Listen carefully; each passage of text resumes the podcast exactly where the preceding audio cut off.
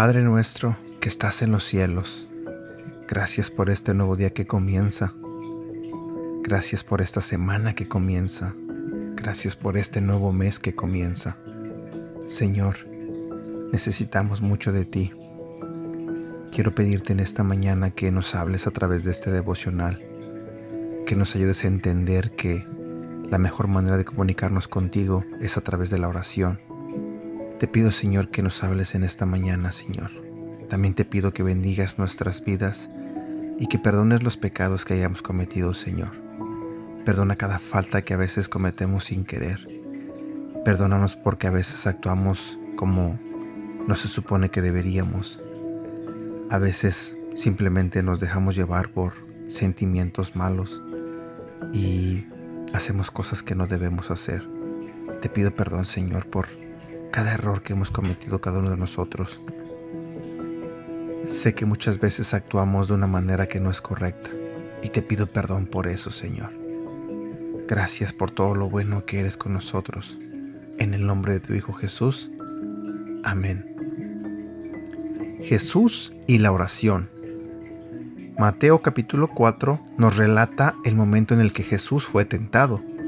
Estuvo en el desierto durante 40 días y 40 noches orando, demostrándonos que la manera de vencer la tentación y a Satanás es con ayuno y oración.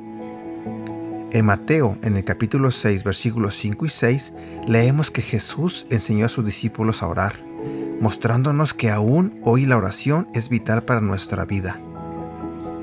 En Lucas capítulo 5, versículo 16, leemos que Jesús se apartaba a lugares desiertos y oraba. En versículos anteriores, Jesús había sanado a un leproso y la gente se amontonaba para escucharlo hablar y para que lo sanara.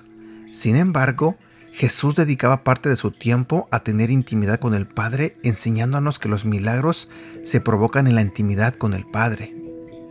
En el libro de Marcos capítulo 1 versículo 35 al 39 nos relata que antes que Jesús saliera a predicar, primero oraba. Además se nos enseña el principio de orar en la mañana. Para crecer espiritualmente debemos ejercitar la intimidad con nuestro Padre, para que escuchemos su voluntad para con nosotros y caminemos conforme a esta. Jesús también oraba después de realizar un milagro. En Mateo capítulo 14 versículo 23, después de alimentar a más de 5.000 personas, se dirigió al monte a orar y una vez que estaba solo, hablando con su padre y luego de este encuentro se dispone a ir a darle el encuentro a sus discípulos y camina en el mar.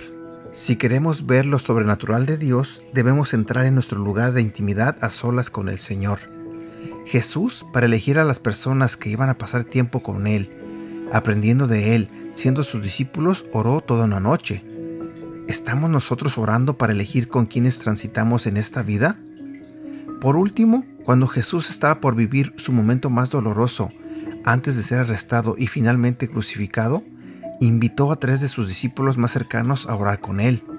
Nos enseña que la oración es la conexión del Padre con el Hijo y fuente de fortaleza para atravesar de la mano del Padre los momentos más difíciles de nuestras vidas. Ser más como Jesús cada día implica alimentar una vida de oración constante. Te lo diré nuevamente. Ser más como Jesús cada día implica alimentar una vida de oración constante.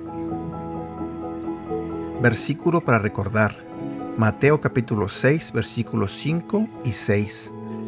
Cuando oren, no sean como los hipócritas, porque a ellos les encanta orar de pie en las sinagogas y en las esquinas de las plazas para que la gente los vea.